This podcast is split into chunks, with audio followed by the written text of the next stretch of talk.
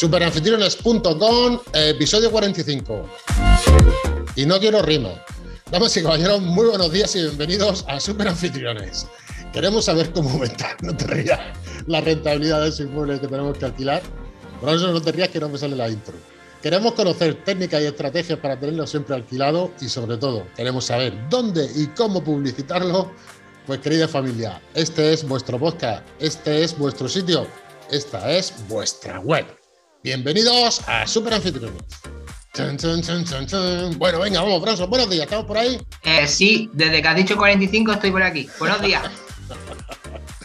venga, vamos a ver, ¿de qué vamos a hablar esta semana? Esta semana vamos a hablar, Bronson, de una serie de documentos, páginas o como queramos llamarlo, que sí o sí, sí o sí tenemos que tener guardado en nuestro establecimiento. Es perentorio y es necesario. Este podcast lo podemos alargar todo el tiempo que queramos porque son más de 400 páginas que no sé ni el número de documentos que son. Pero nosotros como somos minimalistas, menos es más. Así que si te parece, Bronson, vamos a enumerar por orden de importancia o relevancia cada uno de ellos. No vamos a entrar, Bronzo, en las multas en las cuales se incurre si no los tenemos, porque como tú bien sabes, y de hecho me lo has dicho tú antes de empezar, cada comunidad autónoma tiene unas sanciones en función del documento que falte. Pero sí tenemos que tener en cuenta que algún tipo de sanción vamos a tener, ya sea una simple sanción administrativa, sea alguna sanción punitiva, o sea una llamada de atención, de, oye, Paco Pepe, que te falta esto, pásate por aquí o pásate la semana que viene, que tienes que tenerlo al día. Yo ya estoy con el podcast para adelante. Si me sueltas y me dejaste lo cascoto. Buenos días otra vez.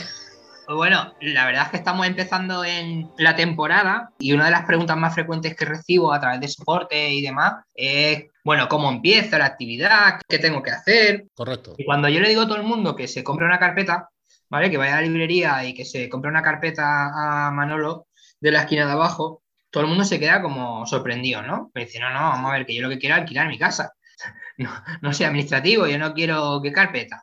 Y digo, sí, sí, lo primero que tienes que hacer es comprarte una carpeta, como la del médico, que muchas veces las tenemos en casa, ¿no? De, ostras, a la carpeta. Que normalmente esa carpeta, además, no sé por qué, siempre está donde está la cubertería, ¿sabes? en, el, en el, comedor. En el mueble del salón, del comedor, tú abres el cajón, que está la cubertería que le regalan a, nuestras madres. En, la Juárez. Pues ese cajón, sí, no, vamos, eso solo se usa en Navidad. Luego tenemos la de Ikea el resto de, la semana, ¿no? Pero ahí es donde se guarda pues la garantía de la lavadora, eh, las cosas de la escritura de la casa, sí, no sé por qué toda la familia. lo has clavado, ¿eh? Yo también lo tengo ahí todo, tío. Está ahí, es decir, eso está ahí. Entonces, ¿qué es lo que yo recomiendo? Antes de iniciar la actividad y demás, comprarte una carpetita y Buscarle hueco, lo segundo lo digo yo. Lo segundo déjame que lo diga yo. Buscarle hueco en el stand o en el cajón del comedor para guardarlo. Sí, sí, porque últimamente como la garantía y los manuales de instrucciones vienen todos los idiomas para ahorrar el tema de tiempo y demás, claro, ya nadie guarda solo el español, todo el mundo guarda el chino, el alemán, el no sé qué, claro, eso se va haciendo, se va acumulando. Oye, ¿tú los mandos de las teles antiguas los guardas también ahí? Sí, sí, sí, sí, sí, sí. No sé para qué, ¿eh? Yo tampoco. No entiendo por qué tengo, guardo los, mandos ni llaveros, tío. Muchas veces tengo llaveros de llaves que han sido importantes en mi vida y las tengo allí y no las tiro, tío. Esto es una cosa digna de estudio. Cuarto milenio. Pero a lo que vamos, nosotros lo que tenemos que, hacer es comprar una carpeta y bueno, vais a ver que esa carpeta tiene que ser de lomo ancho porque vamos a guardar más de 400 folios. Así os lo digo. Voy a explicar por qué, ¿no? Yo siempre intento de que esté impreso porque bueno, vas a la carpeta y, de una simple ojeada vas a encontrar los documentos. No es, tengo que abrir el ordenador, puedes tenerlo también en un soporte digital, ¿no? Eh, todo escaneado y demás. Hay cosas que no, que veremos el por qué no se pueden tener escaneadas porque hacen falta que tenerlas físicas, pero sí que necesitamos esa carpeta donde van a ir una serie de documentos que son estrictamente necesarios. Y las tenemos que tener, yo siempre además en la carpeta la pondría como una especie de botequín, ¿no? Con la, con la cruz roja esa de, de emergencia porque estoy convencido que a lo largo de, la, de nuestra actividad turística, es decir, de nuestro alquiler, en más de una ocasión vamos a tener que buscar estos documentos. En algunas ocasiones nos va a hacer falta sobre la marcha. Hablamos de algún tipo de denuncia que podamos tener, una intervención policial. Es necesario tenerlo a mano. Así que la cosa no es, es serio. Así que, ¿qué es lo que primero tienes que tener en tu carpeta? Lo primero de todo, ¿qué decreto regula tu modalidad de alojamiento turístico? Es decir, saber qué normativa reguladora es la que tienes en tu comunidad autónoma a la cual te tienes que acoger, porque ahí va a venir la letra pequeña y no vamos a entrar aquí porque sabéis que cada comunidad autónoma tiene su propia normativa, pero sí que tenemos que tener una copia de ello impresa. En el caso de que alguien nos diga que dentro de las condiciones que tiene que tener una vivienda debe haber aire acondicionado o no, o una mesita camilla, veremos ahí si, si realmente nos lo exige la ley o no. Por eso lo tenemos que tener a mano. El decreto que regule tu modalidad de alojamiento turístico. Ese sería el básico y vital. Seguido de ese, Paco Pepe, el régimen sancionador.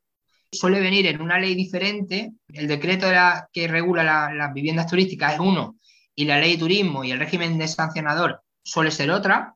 Y tenemos que tener saber qué consecuencias va a tener que implican el, no cumplir con esa normativa. El tema de, por ejemplo, de no tener de alta una vivienda, pues sabemos que dentro de la ley pues es una clandestinidad, que, hay casos en los que se superan los 18.000 euros de multa de sanción. Es decir, que, que estamos, depende de la comunidad y todo eso, ¿vale? Pero ahí tenemos que también hacernos con el régimen sancionador que sea de nuestra comunidad autónoma. A lo que he hecho yo referencia al principio puede ser, ¿no? Claro, en el hecho de tenerlo, de, saber realmente a qué te atienes, ¿no? Es decir, qué consecuencias va a tener.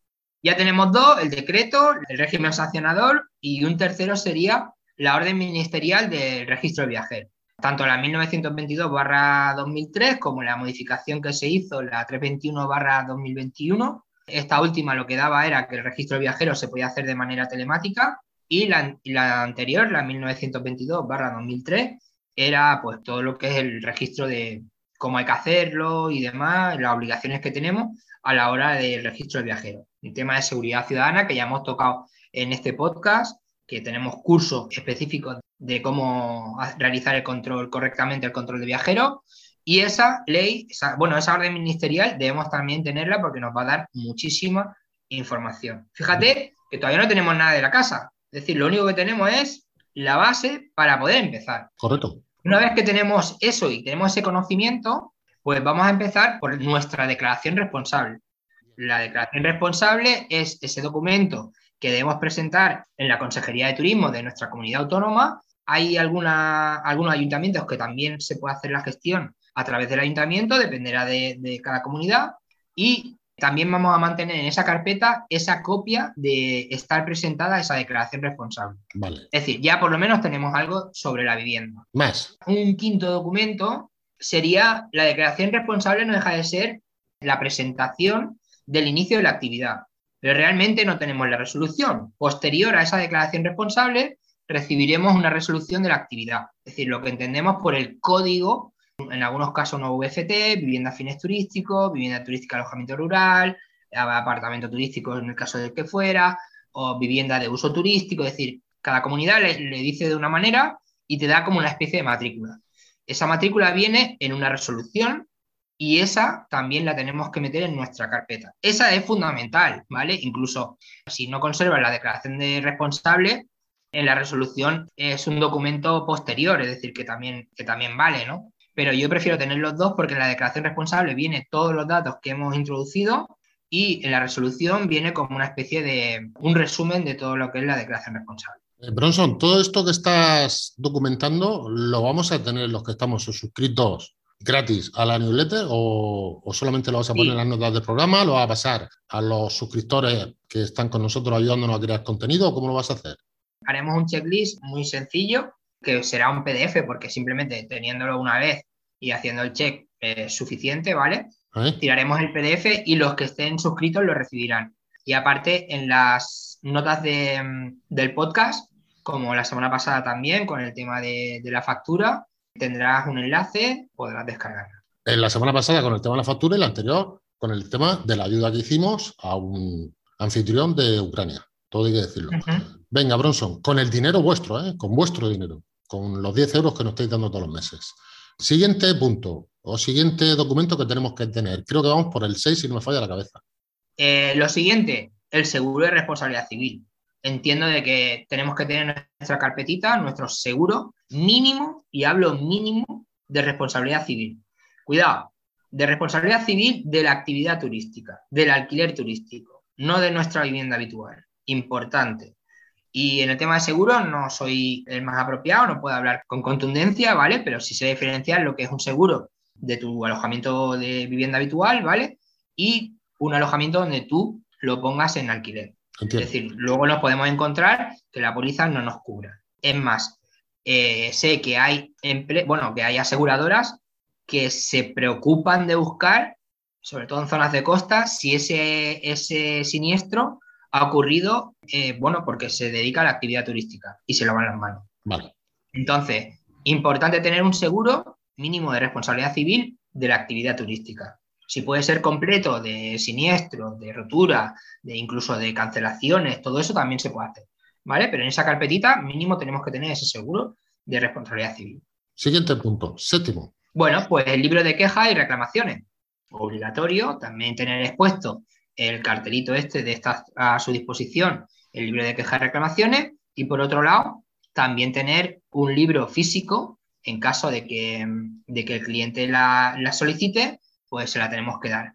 El libro, lógicamente, no lo vamos a dejar en el domicilio, pero sí que tiene que estar en esa carpeta de recursos. Por eso hablo de que tiene que estar a la mano porque en cualquier momento nos va a hacer falta y ahí sería donde tenemos que tirar de esa hoja y darle una hoja y quedarnos con la copia. Hablaremos del libro de quejas y reclamaciones, de la gestión de una, la diferencia que hay entre una queja y una reclamación y lo que tiene, la obligación que tiene que tener el propietario a la hora de, gestionar esa, queja o reclamación.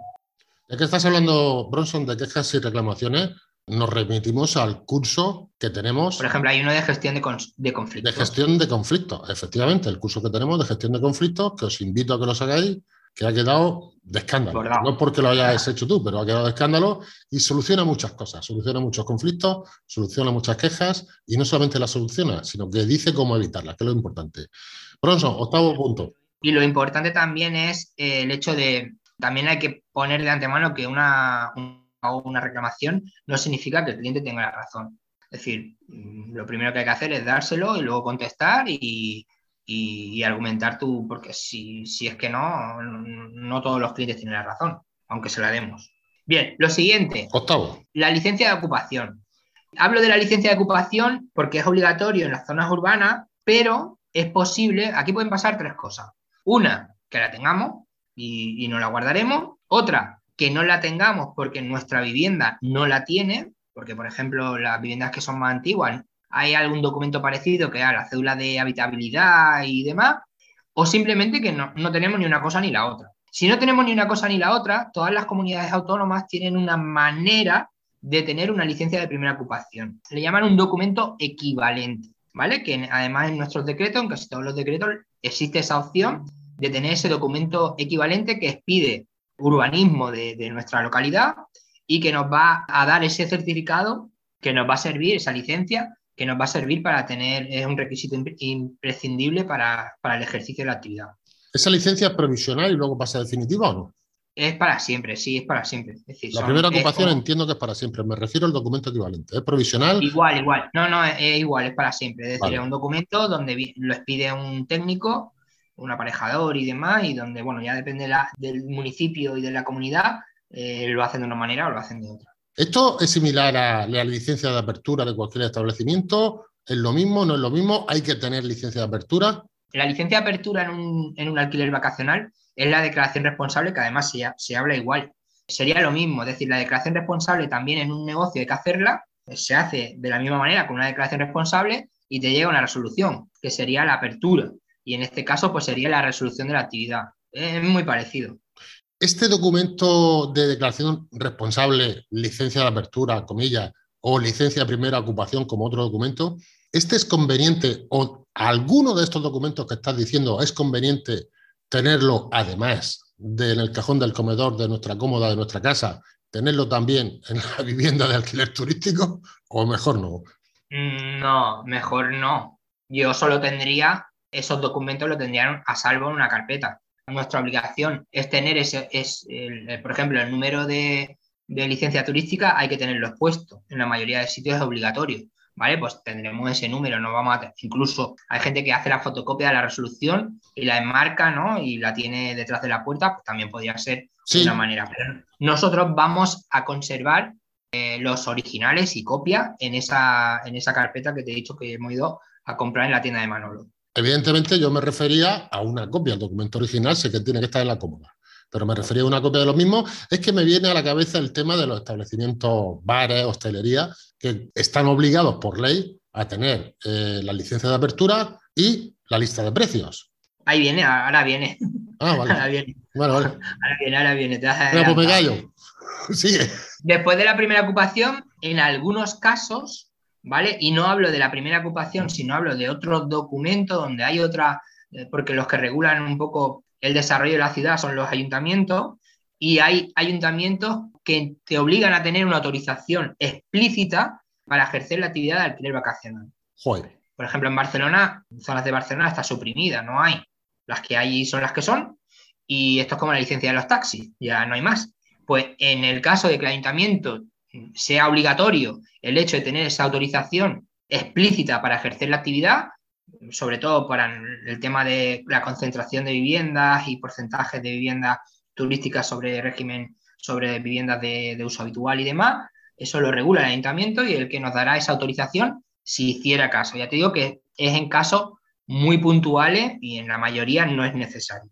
Siguiente punto. Bien, en el caso de no ser una vivienda, porque es posible, ¿vale? Que no sea eh, en urbano, es decir, que son una, casa en el campo, una vivienda turística, yo aconsejo siempre tener, es obligatorio en algunas comunidades, pero yo además lo aconsejo muy mucho, el tener un análisis de agua potable.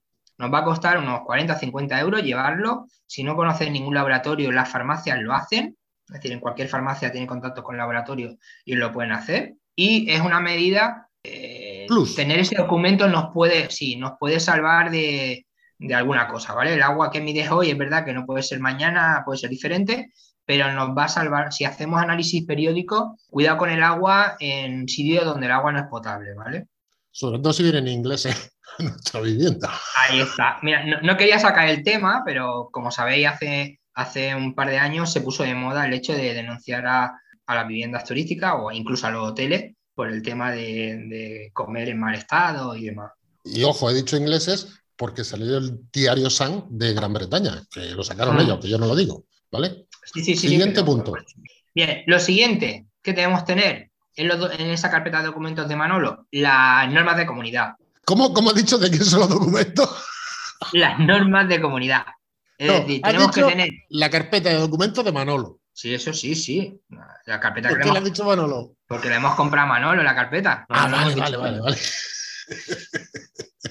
Venga, sigamos, tío. La carpeta, bueno, aunque la hayamos pagado, mm, es de Manolo. Venga. Bien, el- ese documento, bueno, ese documento que necesitamos son las norma- normas de, de nuestra comunidad, donde además es posible que ahí venga una restricción, ¿vale? Y tampoco quiero entrar aquí en detalle, pero podría ser que en nuestra comunidad estuviera establecido que no se puede ejercer la actividad turística. Agua. Agua. Pues hay que empezar por este punto, ¿no? Claro, es más, yo he tenido clientes que han comprado una vivienda y no han visto las normas de comunidad y luego se han encontrado de que no pueden alquilar.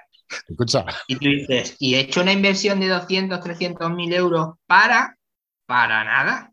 Perdona, Bronson, me preocupa la respuesta a la siguiente pregunta que te voy a hacer. ¿Eran clientes tuyos antes de comprar la vivienda o después? No, no, no, no, después además fue, Vale. fue aquí, fue el tema, no, además fue en soporte de superanfitriones. Es decir, vale. eh, increíble. Bueno, también en contra de eso, es decir, o a favor de eso, mejor dicho, y rompiendo una lanza, la ley existe, ¿eh? es decir, eso es posible. Pero también es posible, como todo en esta vida, que las sentencias del Supremo han tumbado esa imposición, ¿no? De que nadie te puede imponer lo que vas a hacer en tu vivienda. Diferente es que, bueno, incluso se puede subir la cuota de comunidad, este tipo de, de actividades, bueno, ya ahí no entramos, ¿vale? Pero sí que es cierto que la ley sigue estando, además reciente, de hace unos años, muy pocos años, y, pero también fruto de, esa, de ese caos que generó esa ley, ya las sentencias que hay del Supremo y están creando juris- jurisprudencia, ha tumbado ese, ese requisito, ¿vale? En la siguiente que me vas a decir, Bronson, que no sé si la tenemos el mismo orden de la escaleta, esta sí que tienes que tener un folder con una fotocopia detrás de la, detrás de la puerta, ¿no? Porque creo que me vas a decir las normas de la casa o reglas de la casa, o tampoco. Sí, bueno, primero tenemos lo que es las normas de la casa, ¿vale? Por un lado, que donde, bueno, donde viene una cosa son las normas de comunidad, donde las planta cada, cada comunidad y cada copropietario. Y en el caso de tu casa, de puertas para adentro, tienes tus propias normas, de las cuales tenemos que hacer y entregar una copia o tener a disposición. Yo siempre intento de, subirlas a un espacio y crear un enlace porque las tienes que tener antes de la reserva. Y puede ser un motivo de cancelación. Ostras. Si yo voy a tu casa y el día que estoy allí me limitas el uso por cualquier motivo, yo eso no lo sabía. Tú ahora no me puedes decir que no puedo. Y aquí hablamos, por ejemplo, de que no puedo hacer una fiesta, por ejemplo. Mm, no me he ido tan lejos, pero sí que algunas veces dicen piscina, disponible piscina, y a lo mejor las normas de la piscina, si no las subes, horario o similar. Eso es. Sí, sí. Puedes decir, no, no, perdona, he comprado, me dices piscina, pero no me estás especificando horario en Airbnb o mm. o donde sea. Con lo cual, me baño a las 4 de la mañana. Y con la fiesta, como tú dices, de botellón. Sí, sí. Ojo al dato. Es importante tener esas normas de la casa eh, independientemente de las normas de comunidad y sobre todo tenerlas, ofrecerlas antes de la, de la reserva. Yo te doy la posibilidad de que tú las puedas leer y ya eres tú si las quieres leer o no, pero por lo menos que tengas la posibilidad. Siguiente documento. En algunas comunidades también es obligatorio tener los manuales de instrucción de los aparatos, ¿vale? Y deberemos, deberemos tener, oye, saber, también eso, aunque no lo exijan, es importante, tener un pequeño esquema de cómo funciona la tele, cómo funciona el microondas y cómo funciona la lavadora principalmente, y el termo o el calentador, que suelen todos los termos y calentadores de butano, tienen su truquillo, pues eso nos va a evitar un montón de llamadas innecesarias, aunque no sea, ya te digo que aunque no sea obligatorio en nuestra comunidad, sí que tener un pequeño esquema de esas cosas sería muy interesante y yo lo aconsejo. De hecho, Bronson, hemos hablado en pocas anteriores que toda esa documentación es conveniente tenerlo en un código QR que la gente lo vea, se lo descargue y allí va y después Gloria. Todo en el QR, con lo cual lo tenemos. Pero debemos tener siempre la base de nuestro negocio, la tenemos que tener en esa carpeta de emergencia. Sí, sí, sí. yo tendré luego el contenido, pero yo tengo que tener eso, luego lo enlazaré con un código QR o lo enlazaré como, como sea, ¿vale? O físicamente le daré una copia o en el contrato. Pero debemos que tener toda esa documentación, la tenemos que tener como, como el core de nuestro negocio, vamos. Por cierto, Broso, espero estar grabando esto porque nos está saliendo de vicio, como nos pasé como otras veces que no estaba grabando. Pues tú verás, se enciende un pilotito rojo, yo veo aquí grabando. Sí. yo, creo que sí, que vamos bien. Venga, pues tira para adelante, la siguiente. Bien, la siguiente, eh, lógico y normal, el modelo de contrato. Es decir, tenemos que tener, saber qué modelo, ¿no? cuando nos llegue un cliente no nos vamos a poner nerviosos, ¿vale? Es decir, tenemos que tener un modelo de contrato incluso ya me avanzo, otro documento que tenemos que tener es el modelo de reserva, incluso eh, anterior, ¿no? Es decir, el paso previo, ¿no? Un modelo de reserva, podemos tener un modelo de reserva o directamente un modelo de contrato puro y duro desde el principio. Son dos modelos que deberíamos de tener muy por mano y conocerlos muy bien. No entro porque además hay un curso específico de modelos de contrato y, y donde vienen incluidos los modelos que hay, si es bajo la ley de arrendamiento urbano o no, si, si va con IVA o va sin IVA, es decir, todo el tema de facturas, todo eso lo tenemos ya y hemos hablado en, en podcasts anteriores. Vamos a recordar, Bronson, que todos estos modelos y todos estos cursos los tienen por, 10 euros al mes. Y, Así es. y si los buscáis por separado, repito, si los buscáis por separado, ninguno de los cursos que tenéis aquí baja de 195 euros. Ninguno. Y aquí los tenéis todos por este importe y sin compromiso de permanencia. Bronson, sigamos. Siguiente documento. Bien, una de las cosas que también tenemos que tener establecida es la política de cancelaciones que vamos a llevar. ¿Vale? La política de cancelaciones puede ser estricta, puede ser eh, moderada o puede ser flexible. Es decir, son básicamente los tres modelos de, cancelaciones que tenemos, pero tenemos que tener establecida qué política de cancelaciones vamos a hacer y en qué momento las vamos a activar, ¿vale? Es decir, puede ser que active una política de cancelación flexible por un caso puntual de mi vivienda o por un estado del mercado, por lo que sea. Pero tenemos que tener definidas y por escrito esas políticas de cancelaciones para luego nada más que copiar y pegar el texto donde sea necesario, en el anuncio, donde sea.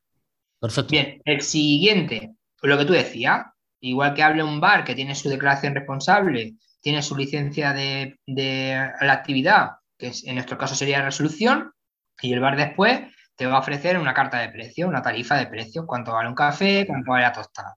Pues nosotros también tendremos nuestra tarifa de precios máximos por temporada. Esto es algo habitual también en, los hoteles y además es curioso porque nos hace muchísima ilusión. Cuando tú vas a, un hotel y detrás de la puerta, además de estar el, mapa, ¿no? Eh, tenemos la tarifa de precios máximos por temporada. Y tú ahí descubres que la habitación en la cual tú te has alojado por, por 40, 50 euros, 60 euros esa, la, por noche, su tarifa máxima en ese mismo periodo a lo mejor son 220 euros. Joder, he hecho una compra fantástica.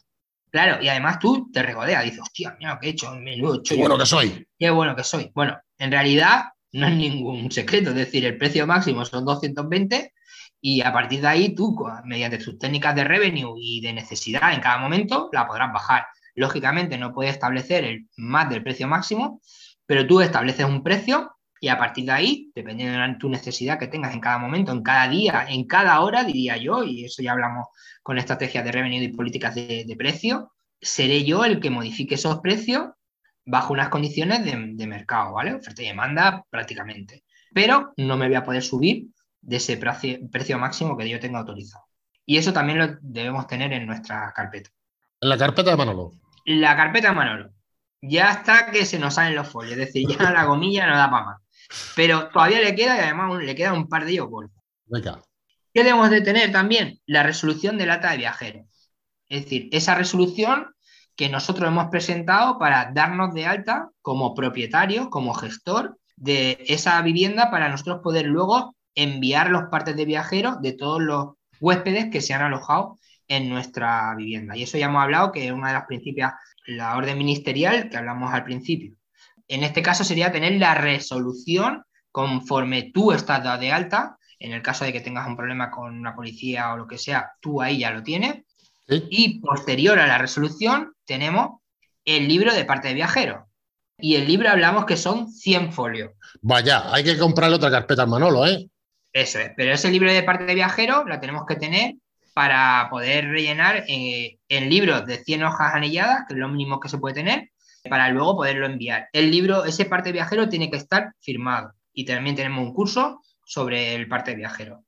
Bien, estamos acabando y ya para finalizar tenemos que tenemos que tener copia de las condiciones de contratación de las OTAs que nosotros estemos trabajando. Es decir, ¿De las? las condiciones de las OTAs, de las empresas, ah, de las plataformas con las cuales nosotros vamos a trabajar. Por ejemplo, las condiciones que yo tengo con Airbnb y las condiciones de contratación que yo tengo con Booking donde ahí se puede hablar de la paridad de precios y todo eso que también hablamos en los cursos.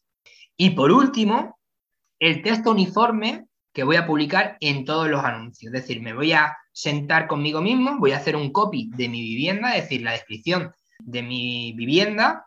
Yo aconsejo, y uno de los cursos que ya adelanto que va a salir en breve, va a ser de storytelling, es decir, vamos a hacer cómo hacer un anuncio mediante una historia de tu vivienda, es decir, cómo cómo sumergir mediante un anuncio, leyendo un anuncio, la descripción de tu vivienda y ese texto va a ser uniforme en todas las plataformas, ¿vale? Para no crear confusión, no dejarnos nada por el, por el camino. Ese curso vale pasta, ¿eh?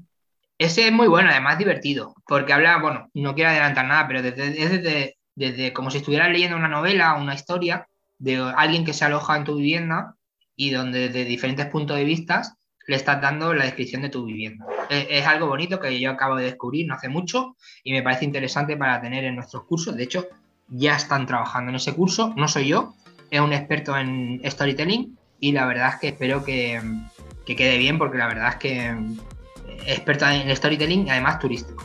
Seguro que queda bien, pronto. Pues sumamos, si sumamos todo esto, nos dan más de 400 folios. Así que compraros un lomo ancho de 12 centímetros por lo menos. Cuando nos vea entrar el Manolo por la tienda le va a dar un gusto. Claro, no, Manolo que nos va. Hombre, yo, yo, yo aconsejo tener un, que de hecho lo tengo, eh, un maletín de estos de cartón y demás que lo que, se puede guardar y Así que, por mi parte, nada más, Paco Pepe. Nos vemos la semana que viene, ¿no? Dice nada más, pero si he salido yo de aquí ya reventado con todo lo que tengo que escribir, ya sé. De todas maneras, en las notas del programa dejo todo el check, eh, todo el check-in, el checklist, ¿vale? Para que podáis tenerlo y que sea mucho más fácil que tenerlo narrado. Es posible que muchas de las cosas ya las tengan, pero, pero es importante recordarlo. Bronson, gracias por todo, como siempre. Pues nada más, un saludo y buena reserva. Nos vemos la semana que viene. Buena reserva, un abrazo. Hasta luego, Bronson. Hasta luego. Hasta luego.